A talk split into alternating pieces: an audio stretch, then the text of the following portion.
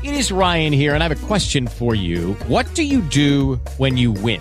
Like, are you a fist pumper? A woohooer, a hand clapper, a high fiver. I kind of like the high five, but if you want to hone in on those winning moves, check out Chumba Casino. At ChumbaCasino.com, choose from hundreds of social casino style games for your chance to redeem serious cash prizes. There are new game releases weekly, plus free daily bonuses. So don't wait. Start having the most fun ever at ChumbaCasino.com. No purchase necessary. VGW. Void were prohibited by law. See terms and conditions. 18 plus.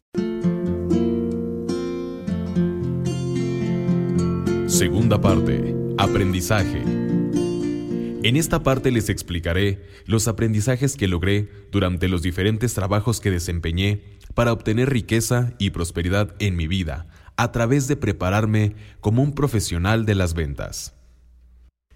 Aunque ya lo hice en la primera parte, vuelvo a reconocer la muy buena suerte que tuve de que mis abuelos me enseñaran desde muy temprana edad la entrega y la actitud de avanzar a una mejor calidad de vida. Mis padres también me enseñaron a valorar mi vida y a buscar una forma de mejorar nuestras condiciones. Mis papás, con su vida sin mucha disciplina y por supuesto sin buenos resultados, me enseñaron que la entrega y la actitud que mostraron mis abuelos era el camino a seguir. A pesar de las condiciones familiares en las que crecí, He sido observador y he podido reconocer la chispa del entendimiento con la que he identificado las oportunidades para hacer con mi vida algo diferente. Hoy me doy cuenta que durante mi niñez todos mis aprendizajes fueron naturales, guiados solamente por el instinto de crecer. Leñar el cerro. Uno de los trabajos que realicé en el campo fue el de recoger leña, leñar para que mi esposa la usara para cocinar nuestros alimentos, principalmente las tortillas. Al amanecer, como a las cinco de la mañana, me levantaba y me iba al cerro a traer la leña. Recolectaba la leña de dos tipos de árboles, el encino y el cedro. Ambos deben de estar totalmente secos para que haya buen fuego, que se caracteriza por una llama azul. Durante dos horas o más caminaba para encontrar la leña. La leña verde hace puro humo y no hace buena lumbre. No deja trabajar las tortillas, y la tortilla, pues no es buena. Al principio, cuando comenzaba a ir al campo a buscar la leña, me tardaba muchas horas, desde las seis de la mañana hasta el mediodía. Salía de tres a cinco días a la semana y traía aproximadamente 25 kilos de leña cada vez. Poco a poco fui aprendiendo a hacer este trabajo más eficiente, es decir, en menos tiempo, y trayendo la leña de mejor calidad talado y labrado de vigas. También es un trabajo del campo. Se elige un árbol de madera madura, es decir, de más de 50 años. Ya derribado, entre cuatro o cinco personas, se cortaba en tramos de 4 a 5 metros con un hacha. Después abríamos el tronco y lo limpiábamos. A continuación, formábamos la viga y se dejaba secar de dos a tres meses, Después la transportábamos al lugar donde se usaba para la construcción. También se labraban tablas de un metro veinte de largo por 20 o 30 centímetros de ancho. Este era un trabajo más pesado que el de la siembra y no bien pagado, por lo que no veía para cuándo salir adelante con lo que pagaban. Trabajo en el campo, barbecho, siembra, limpia de la siembra, cosecha. El trabajo para mí era divertido y agradable, pero no me gustaba tener que comer lo mismo diariamente. Frijol, quelite, haba, productos de nuestra tierra. En esa época, cada tres o cinco meses podíamos comer pollo. Este trabajo tenía muchas etapas. Por lo regular, la jornada duraba de 9 de la mañana a 4 de la tarde al rayo del sol. Primero se deben quitar todas las mazorcas, Después, se limpia muy bien el terreno. Para ello, los animales son de mucha ayuda, porque se sueltan en el terreno para que se coman el pasto verde que quede. Ya limpio el terreno, se mete la yunta con el arado para revolver la tierra a una distancia de 20 a 30 centímetros para aflojarla. El zacate que haya quedado se arranca, se pone a secar y se quema. Al llegar las lluvias, se mete el arado para hacer el surco. Barbechar es un trabajo rudo porque se debe arrear a los animales, ya sean vacas o toros, caminar en la tierra y cargar el yugo de un lado a otro. Preparar la yunta se hace regularmente entre dos personas, porque mientras una detiene el animal, la otra le pone el yugo y lo amarra. Es un trabajo delicado, porque si se desata el animal y se espanta, después es más difícil hacerlo. Al día siguiente de las primeras lluvias, se siembra. Para entonces ya debe de estar lista la semilla que se consiguió de una mazorca finita, con granos de tamaño parejo. La semilla debe de estar bien seca para poder sembrarse. Se colocan cuatro o cinco semillas juntas, cada 90 centímetros. En esa época sembrábamos en marzo en Guerrero Grande y en febrero en Mier y Terán. En 15 días debe germinar la semilla. Se revisa que todas estén en buenas condiciones para crecer. Se revisa surco por surco y semilla por semilla. Las semillas no se dan si quedan aplastadas por terrones de tierra o porque llueve mucho o se pudre, o por el contrario, por falta de lluvias. Lo ideal es lluvia ligera dos o tres veces a la semana. A los tres meses se hace la primera limpia, se mete la yunta. Para entonces las plantas ya deben tener entre 40 y 60 centímetros de altura. El arado se pasa por en medio de los surcos para que la tierra caiga sobre el surco y fortalezca a la milpa. Después de otros tres meses se hace la segunda limpia, se mete la yunta y con la pala se arrima la tierra a los dos lados de la milpa. Para esta actividad se hace guesa, que es trabajo colaborativo entre varias personas que se apoyan entre sí para trabajar en sus milpas. Entre 10 y 15 personas trabajan jornadas de 9 de la mañana a 3 de la tarde, incluida la comida que organizan las familias. A los nueve meses de haber iniciado los trabajos viene la cosecha. Las mazorcas se recogen casi secas y se guardan apiladas en un lugar seco y con sombra, o colgadas con un lazo. En el pueblo, para que haya buena cosecha, el siguiente año se acostumbra ponerle a los santos una ofrenda de la cosecha. También se le agradece al terreno con un festejo que consiste en enterrarle con mucha fe un rico pozole y un guajolote. Ya me había dado cuenta de que no me gustaba el trabajo del campo, y cuando nació mi primer hijo y tuve la responsabilidad de criarlo y dar sustento a mi familia, reflexioné que no quería que tuviera que vivir de trabajo tan pesado. Entonces decidí buscar otra forma de ganarme la vida. Tomé la decisión de emigrar a la Ciudad de México, a trabajar y actué. Salí del pueblo con mi padre, pero no teníamos suficientes recursos, pues el préstamo que me hizo mi compadre no alcanzaba para los pasajes de los dos. Así que tuvimos que hacer una escala en el pueblo al que alcanzaríamos a llegar con ese dinero. Ese lugar fue Tlajiaco. Ahí nos quedamos a trabajar en una obra en construcción con la intención de completar el pasaje a la ciudad. Fue un trabajo de un solo día y nos pagaron al final de la jornada. A mí me pagaron la mitad del salario porque era menor de edad. Ese mismo día tomamos otro transporte para Guajuapan de León, un poblado más adelante, con lo cual avanzamos 45 kilómetros hacia la Ciudad de México. A llegamos a las 2 de la mañana y buscamos un autobús de tercera clase para la ciudad. A las 7 de la mañana llegamos a México y nuevamente buscamos una construcción para trabajar. Trabajamos una semana, por las mismas razones, de edad e inexperiencia, me volvieron a pagar la mitad del salario. Llegamos con mi tío Patricio a las 11 de la mañana, pero no pudimos quedarnos porque él estaba en desacuerdo en que yo no hubiera estudiado más y que estuviera juntado y ya con un hijo. Él nos dijo que, si las cosas se hicieron a mi modo, pues todo tenía que ser a mi modo. Él no nos apoyó. Esa mañana nos llevó a desayunar, nos despedimos y no lo volví a ver hasta después de dos años. Nuevamente, mi papá y yo buscamos una construcción para trabajar. La encontramos y ahí trabajamos una semana. Ayudante de albañilería. Mi padre tenía la idea de juntar el dinero que cobrábamos y regresar al rancho.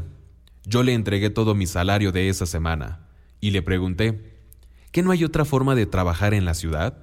Me respondió, no, esto es lo único que hay. ¿Tú en qué quieres trabajar? Pues a mí me gustaría como cajero en la panadería. No creo que sea difícil despachar los panes. Entonces me dijo, Pues para eso, tú necesitas estudiar. Yo no le creí y pensé que debía haber otros trabajos además de ser ayudante de albañil. El trabajo en la obra de construcción me resultaba muy pesado para mí. La jornada duraba de 7 de la mañana hasta las 5 de la tarde. A mí me tocaba hacer la mezcla. Echaba cuatro botes de grava, seis de arena, dos bultos de cemento, agua. Lo revolvía todo junto con otro compañero. Esta actividad me exigía mucho esfuerzo físico. Los otros trabajadores que eran adultos, con experiencia y que tenían más fuerza, lo hacían mucho más rápido. A mí me costaba mucho trabajo, terminaba muy cansado. Además, me tocaba cargar un bote medio lleno de mezcla, porque lleno era demasiado pesado para mí. Tenía que subir cuatro pisos cargando esos botes. Los hombres solo trabajaban, sin comentar nada, sin preguntarse nada y sin quejarse. Lo único que les preocupaba era apurarse para terminar el trabajo. Yo le comentaba a mi padre, este trabajo es muy pesado. Él decía, sí, así es este trabajo, y así me he ganado la vida cuando vengo a trabajar a la ciudad. Teníamos una hora para comer, pero como mi papá estaba ahorrando el dinero, solo comprábamos tortillas, chile, cilantro, cebolla y jitomate para preparar tacos de pico de gallo. Por el esfuerzo que hacía durante el día, me dolía la cabeza, los brazos, las piernas, bueno, todo el cuerpo. Solo quería que terminara la semana para recibir mi dinero y comer lo que se me antojara. Solo quería comer y descansar, y no volver la siguiente semana a trabajar ahí. Al terminar la semana, nos entregaron a cada uno un sobre con nuestro salario. Mi padre dijo, hay que guardar ese dinero, no hay que gastarlo. Yo le dije, quiero comprarme algo de ropa y algo para comer, porque toda la semana comimos muy mal. Su respuesta fue, Nada, ese dinero se guarda. De todos modos, ya pasamos la semana así, sin comer. Yo pensé, este trabajo no me gusta, sentía coraje y pensaba que debía haber otro trabajo para mí. Volvió la idea del trabajo que quería. Me gustaría ser cajero de una tienda. Debe de ser sencillo. Entonces le pedí dinero a mi papá para mis pasajes de la siguiente semana, porque decidí buscar un trabajo diferente. Me dijo, ¿qué vas a buscar? Le respondí, voy a ir a una panadería. Cargador de harina, machetero. En la panadería pregunté por un trabajo. ¿Qué sabes hacer? Me dijeron. Respondí, solo ayudante de albañilería. El encargado me dijo, el trabajo que te puedo dar es que en las mañanas muevas los costales de harina y por las tardes ayudes en la limpieza. Y empecé a trabajar tenía que descargar 100 costales, que pesaban entre 25 y 30 kilos cada uno, de una camioneta al almacén. Era una distancia aproximadamente de 50 metros. Eso lo hice durante los cinco días que trabajé en la panadería. En el cuarto día de trabajo, además, empecé por las tardes a repartir el pan a los diferentes expendios, junto con el chofer. A mí me tocaba subir el pan a la camioneta y bajarlo para entregarlo en cada expendio. Viajé en la parte de atrás de la camioneta con las cajas de pan, pero por desconocimiento no acomodé bien las cajas y con el movimiento del vehículo se cayeron casi todas, rompiéndose muchos panes. El chofer se enojó porque a él le iban a cobrar los panes rotos. Aproveché la circunstancia para comerme todos los panes rotos. Al día siguiente me despidieron. Entonces pensé, ¿están molestos por lo del pan? voy a buscar otro trabajo, pero no regreso a la obra. A la semana siguiente, mi padre me preguntó, ¿Ahora qué vas a hacer? ¿Vas a ir a la obra a trabajar? Le dije, no, voy a buscar otro trabajo. Él se molestó porque el dinero que le entregué ese fin de semana era menos que el que podía haber ganado en la construcción. Ese día salimos juntos a las 7 de la mañana, él a la obra, yo sin rumbo fijo. Tomé un autobús y llegué a Coajimalpa, pues había pensado ir a ver a mi tío Patricio, pero en el camino recordé que él no quería apoyarme más, pues no estaba de acuerdo con mi nueva situación de jefe de familia. Siembra de árboles. Así que me regresé, pero en el trayecto se me ocurrió bajarme en el puente de Comisión Nacional de Fruticultura, CONAFRUT pues vi que había personas que construían el puente y también trabajadores que sembraban plantas en el otro extremo. Le pregunté a uno de ellos si había trabajo para mí. ¿Sabes hacer esto? me preguntó. Le dije, sí, lo hacía en mi pueblo. Vengo del estado de Oaxaca y busco trabajo. Me contestó, vamos a hablar con el cabo entonces. Empecé a trabajar en la Conafrut, sembrando plantas. En la primera jornada, después de medio día de estar sembrando, un compañero me dijo, vamos a desayunar. Había un comedor en el que nos ofrecían un desayuno completo. Desayuné como hacía mucho tiempo no lo hacía. Terminamos y seguimos trabajando. Como a eso de las dos, me dijeron, vamos a comer. Al terminar de comer, seguimos trabajando. No lo podía creer. Pensaba que toda esa comida me la cobrarían al fin de semana y que no me pagarían mi salario completo. Al salir, me permitieron quedarme a dormir ahí. Me quedé tres días y al cuarto fui a ver a mi papá. Le dije, encontré un trabajo en donde nos dan de comer. No me creyó y me dijo, no es cierto, eso no existe. Seguro otra vez no te van a pagar. El fin de semana me dieron mi paga completa. Comprobé que si era posible tener un trabajo en el que pudiera estar bien. Nuevamente le entregué todo el dinero a mi papá y le dije que se viniera conmigo a trabajar. Si quieres, continúa tú. Yo no voy a dejar mi trabajo, me dijo. Me gustaba ese trabajo. Era una especie de programa de reforestación. Tenía que excavar para meter la planta. El proceso completo lo hacíamos tres personas. Primero se marcaba con cal el lugar en el que se hacía el hoyo para plantar. Ahí trabajé ocho meses. Yo escarbaba los hoyos de 25 por 25 centímetros y de 35 a 40 centímetros de profundidad. Hacía entre 20 y 30 hoyos al día. Trabajaba con entusiasmo. No tenía cansancio ni molestias. Estaba muy contento en ese trabajo. Incluso me sentí motivado a regresar al pueblo por mi familia. En la tercera semana de trabajo, mi papá se fue a trabajar conmigo. Ya había hecho amistad con el cabo y le había comentado que si podía contratar a mi padre también. Así lo hizo. Los ocho meses que trabajé en la Conafrut, le entregué todo mi sueldo a mi papá. Él se regresó al rancho con todo el dinero. Yo me quedé trabajando. Un mes después se terminó el trabajo y nos despidieron a todos en un mes de octubre. Pensé, hay que buscar trabajo de nuevo. Aún así, tuve la oportunidad de hacer un ahorro que me permitió traer a Enriqueta y a mi hijo a la Ciudad de México para estar juntos. Como mi cuñado Onésimo tuvo la oportunidad de mudarse, por primera vez tuve una casa para mi familia. Enriqueta y yo iniciamos por fin solos ahí nuestra vida de matrimonio. Los primeros siete meses fueron muy complicados, porque no teníamos nada. Dormíamos en el piso los tres, con dos cobijas y sobre un cartón. Nuestra estufa era de petróleo. Ayudante de limpia. En la entonces delegación Coajimalpa, pregunté si había trabajo para mí. Me dieron el empleo en el área de servicio de limpia. Este trabajo era eventual. La primera semana trabajé de campanero, en la segunda de receptor de basura. La tercera semana trabajamos en la carretera. Éramos cerca de 30 personas. Trabajábamos en equipo de 7 de la mañana a 3 de la tarde. Éramos tres, el campanero, el receptor de basura y el chofer. Recorríamos las colonias para recoger la basura entre las calles. Yo tocaba la campana que pesaba entre 7 y 10 kilos. Aunque los primeros días me salió una ampolla y un callo en la mano. En realidad, este trabajo no era complicado ni pesado. Al contrario, me pareció ligero. Recibir la basura en el camión tampoco era pesado. Por las tardes visitábamos alguna fábrica para recoger desperdicio de cartón y llevarlo a vender.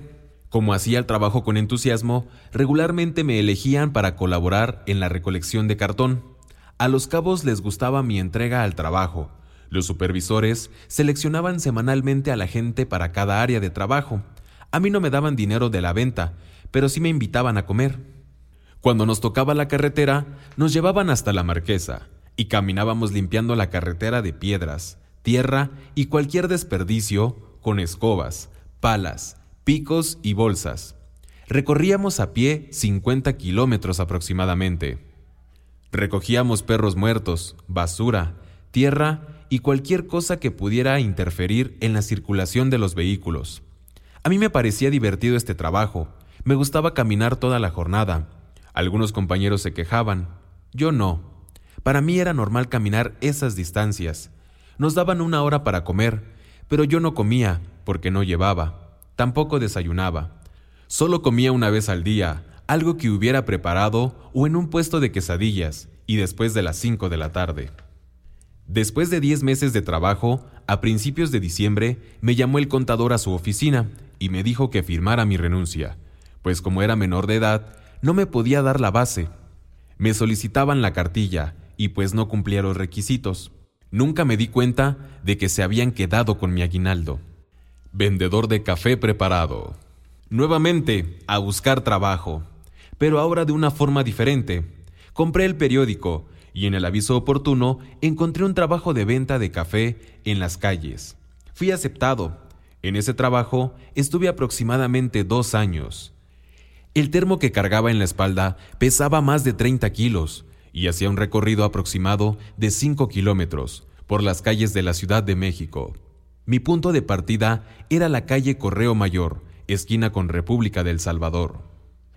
Recorría Correo Mayor hasta Avenida San Pablo y de ahí seguía caminando hasta Avenida Circunvalación. De ese punto caminaba hasta Corregidora y de nuevo a Correo Mayor.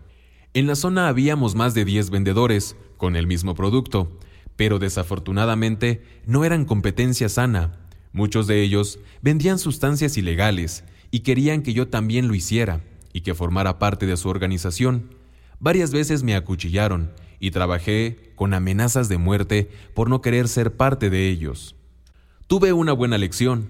Aprendí que podía convivir con personas negativas sin entrar en su círculo. Eso me hacía ser diferente y superé el miedo a la montaña rusa. A pesar de los problemas, en esa etapa logré dar un paso más, que fue relacionarme con más gente, controlar mis emociones y seguir buscando clientes y aprender a tratarlos de una manera adecuada y respetuosa. Algo que usualmente me pasaba cuando estaba con un cliente era que se apoderaban de mí los nervios, pues aún no entendía muchas palabras del español. Empezaba a sudar y a tartamudear. Con el tiempo lo superé. En ese tiempo me encontré con un paisano que tenía un negocio de fabricación de cortinas y me invitó a trabajar con él. Esto me dio la oportunidad de iniciar mi propio negocio y pues le hice la competencia a mi propio paisano. Ni modo, el negocio es el negocio. También tenía un conocido que me daba trabajo por destajo en la colonia Tacubaya, enfrente del mercado. Me alquiló un cuarto con máquina de coser industrial y empecé a maquilar cortinas. Todos mis trabajos eran por destajo, colocación de alfombras, confección de cortinas, instalación de cortineros, lavado de alfombras, muebles, etc. A la par, Enriqueta trabajaba haciendo labores domésticas, porque lo que yo ganaba no nos alcanzaba. Fue precisamente una de sus patronas quien le dijo que solicitaba a alguien que pudiera dar mantenimiento y limpieza a la casa, al jardín y atender a los animales. La oferta fue muy buena, pues nos daban casa-habitación, lo que nos permitía que tuviéramos a nuestros cuatro hijos y desde luego un sueldo. Además teníamos casa y cubiertas casi todas nuestras necesidades. Ayudante de lavado de alfombras y cortinas. Mi tío Patricio me apoyó y me permitió trabajar con él durante un año, de 9 de la mañana a 8 o 10 de la noche. Dependía del trabajo. Yo acompañaba al lavador, cargaba las máquinas, traía el agua, preparaba el champú para lavar los muebles y las alfombras. También las aspiraba para que el maestro lavador entrara después con la máquina de limpieza. Otra labor que tenía que hacer era recoger los tapices para llevarlos al taller y lavarlos, con agua o en seco, o con gasolina blanca. Mi tío Patricio me pagaba puntualmente, aunque menos que en mi trabajo anterior. En 1985, después del sismo de la Ciudad de México, bajó la demanda de trabajo y tuvo que pagarme la mitad del sueldo. Entonces decidí visitar a su amigo, Venustiano, para pedirle trabajo. Su negocio tenía el mismo giro que el de mi tío, limpieza y colocación de alfombras. Cuando llamó a mi tío para pedirle referencias de mí, éste le dijo que yo era rebelde, pero trabajador, y que si así me aceptaba, por él estaba bien. En este nuevo trabajo llegué como maestro lavador y no como chalán. Durante un año fui instalador y lavador. En el segundo año, el señor Venustiano me empezó a mandar a hacer cotizaciones. Me entrenó para cerrar ventas del servicio de lavado, colocación de muebles y alfombras. Esto me fue dando seguridad, porque siempre lograba el pedido con su correspondiente anticipo de 50%. En esa actividad descubrí la facilidad que tengo para hacer ventas. El negocio se anunciaba en la sección amarilla, y cuando ya tenía el prospecto, él hacía el primer contacto y yo hacía las cotizaciones. Después de un año y medio, le dije a Venustiano, ¿Me puedes dar algo de comisión por estas ventas? Él respondió, No sale, cobramos muy barato. Nunca me dio comisión. A los dos años de trabajar con él, me dijo, Te vas a ir a Cuernavaca a atender a los nuevos clientes. Allá trabajé con uno de sus paisanos, al que llamaban el teniente. Ofrecíamos los mismos servicios que en la ciudad. Yo hacía el trabajo y cobraba, porque el teniente no sabía trabajar. Regresaba a la ciudad cada fin de semana. En una ocasión, Venustiano me indicó que me quedara en la ciudad a atender un servicio. Me fui en un taxi y al llegar, ingenuamente, le dije al taxista que me esperara mientras subía la aspiradora a la vivienda en la que haría el servicio. Dejé una pulidora en el taxi. Cuando regresé por la máquina, pues el taxista ya se había ido con ella. El problema fue que Venustiano pensó que yo la había robado y empezó a desconfiar de mí. Nuestra comunicación cambió. Le ofrecí pagarle poco a poco su pulidora, ya que, aunque yo no había robado la máquina, sí había cometido un error. Así, cada semana me debía descontar el 50% de mi sueldo, pero él no respetó ese acuerdo y durante cuatro semanas me descontó el 80%. Decidí no seguir con él. Confeccionado y colocación de cortinas, cortineros y alfombras. Este oficio lo aprendí con mi amigo Pablo Ortiz. Cuando llegaba a visitarlo, le decía, ¿en qué te ayudo? Ahí aprendí durante seis meses a cortar los lienzos, doblar las cortinas, coser a mano los pliegues, a planchar las uniones y las bastillas. Cortar la tela es el primer paso y tiene su chiste. Se puede cortar colgada para que quede parejito el corte, pero primero hay que marcar la tela de acuerdo con el tamaño de la cortina que se va a confeccionar. Antes de esto, debíamos extender toda la tela y revisarla, porque si había algún defecto, no se podía cortar. Coser las telas de algodón de terciopelo o de blackout era lo más complicado, porque se estiran y es muy fácil que la costura quede torcida o chueca. Se requiere mucha paciencia para hacer las uniones. Hay que hacer que la tela corra con mucho cuidado y no se frunza la costura. Los pliegues se cosían a mano porque en ocasiones eran muy gruesos. También aprendí a planchar los lienzos, las uniones deben quedar perfectamente emparejadas para quitar cualquier rastro de fruncido. El último paso es doblar la cortina en forma de acordeón para que no se marquen los dobleces y cuando se coloque tenga una buena presentación. Empecé a trabajar confeccionando cortinas con otro conocido, llamado César. Durante siete meses realicé todas las actividades que había aprendido con Pablo, hasta que un día me dieron a trabajar una tela elástica la corté como lo hacía regularmente, pero quedaron cortas y ya no pude corregir el error. César ya no quiso que yo trabajara con él. Regresé con Pablo y me dio a los clientes que él no quería atender, los que no le pagaban a tiempo o, por alguna razón, los que consideraba difíciles. Uno de esos clientes me pidió unas persianas enrollables. Nunca las había hecho y sin embargo le dije que sí se las hacía. Le hice una cotización menor a la que tenía, me la aceptó y le pedí un anticipo del 50%. Comencé a investigar en dónde podía hacer ese tipo de persianas. Después de mucho buscar, encontré un lugar cerca del metro Etiopía. Me hicieron un presupuesto mucho menor al que yo le había ofrecido a la clienta. En esta transacción gané dos terceras partes del pago. Con esa ganancia pude comprar mis herramientas para la instalación de los cortineros y las alfombras. Era algo que había deseado mucho tiempo atrás, tener mis propias maniquetas y taladros. Siempre pensé que cuando las tuviera iba a poder hacer muchas instalaciones de forma independiente. Fue cuando conseguí una recámara en renta cerca del Metro Observatorio. Me subarrendaron ese espacio junto con una máquina de coser y una línea telefónica. En cinco meses ya tenía 15 clientes de instalación y lavado de cortinas y alfombras. Lo logré con mucha publicidad y tuve excelentes resultados. A los nueve meses me pidieron el lugar y tuve que mudarme a la colonia San Rafael con un antiguo cliente que me apoyó. Pude rentar un local de tres metros cuadrados. Mientras realizaba los trabajos en casas residenciales, departamentos y oficinas, repartía publicidad mediante tarjetas de presentación y volantes. También ponía anuncios en el aviso oportuno. Dio resultados. Empezaron a hablarme para que los visitara y les hiciera presupuesto. Cuando el presupuesto estaba autorizado, acudía personalmente a realizar el trabajo. Cuando terminaba, los clientes me preguntaban si el cliente lo tenían que entregar a mi patrón. Les respondía que no tenía patrón, que yo mismo vendía y hacía los trabajos. Siempre me felicitaron por mi actitud y me decían que debía sentirme orgulloso y que así deberían ser todos los que ofrecen un servicio. En esos días aún sentía mucho miedo porque no sabía qué me iba a decir el cliente al vender e instalar los materiales. Aún no dominaba bien el español. Como ya lo relaté, mi lengua natal es el mixteco y tenía la creencia equivocada de que hablar mixteco era malo.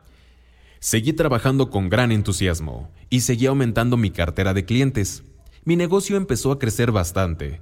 Tuve que contratar trabajadores de diferentes oficios para responder a las demandas de mis clientes, ya que yo no sabía hacer todos los trabajos que me pedían. Requerí pasteros, tablarroqueros, plomeros, pulidores de pisos, loseteros, albañiles, pintores, colocadores de alfombras y cortineros. Trabajé así desde 1992 hasta 2002. Los precios que yo ofrecía eran más bajos que los de la competencia, y de esa manera conseguí más clientes.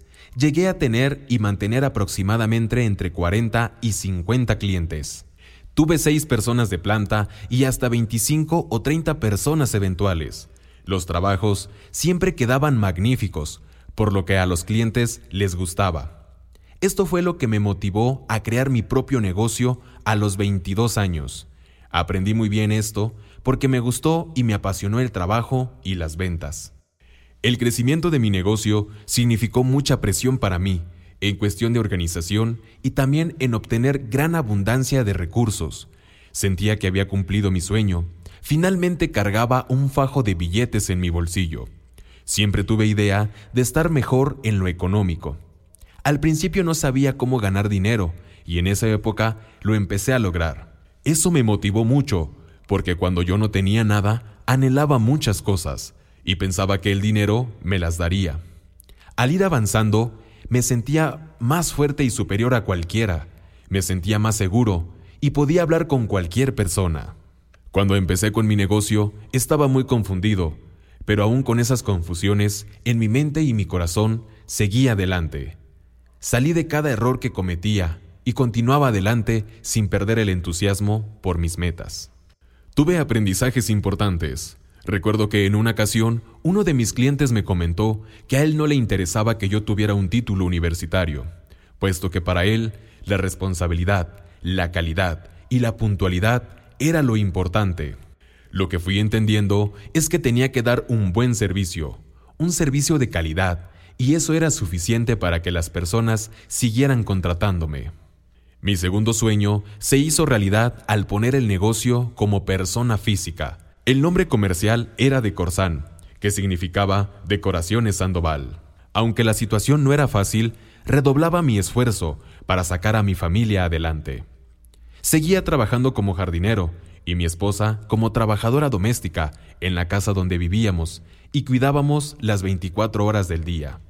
Durante la noche debíamos estar alerta ante cualquier inconveniente.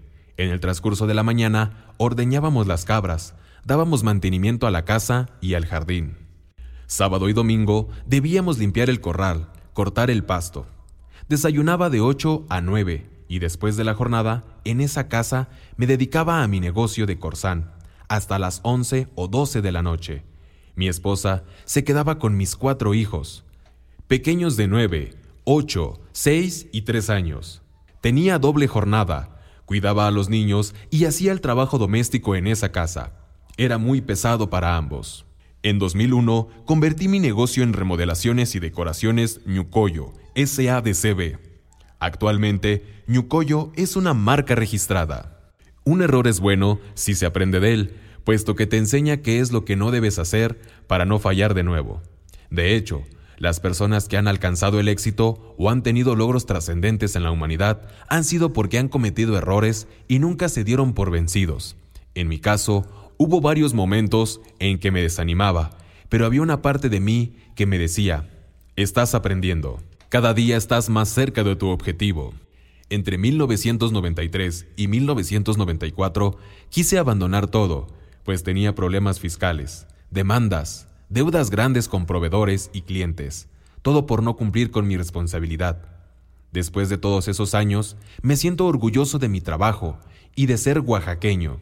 Reconozco que en mi vida he vivido momentos de amargura, pero también de alegría, abundancia y riqueza espiritual. En la primera etapa de mi negocio, me di cuenta de que todos los clientes son exigentes y que sin importar el precio que van a pagar, les gusta recibir la más alta calidad. A través de mis primeros clientes, aprendí cómo es un trabajo bien hecho. En este sentido, funciona muy bien interesarse en los clientes, en lo que requieren y cómo lograr que se sientan satisfechos por lo que están comprando. En pocas palabras, escucharlos y tomar en cuenta sus peticiones. Esta manera de trabajar nos ha permitido tener cada vez más clientes satisfechos, mismos que han recomendado nuestra marca y traído a más clientes. Todo esto no habría sido posible si no atendiéramos las necesidades específicas de cada uno. Entregamos el producto o servicio a nuestro cliente de una manera impecable, es decir, con un gran cuidado y lo mejor que podemos.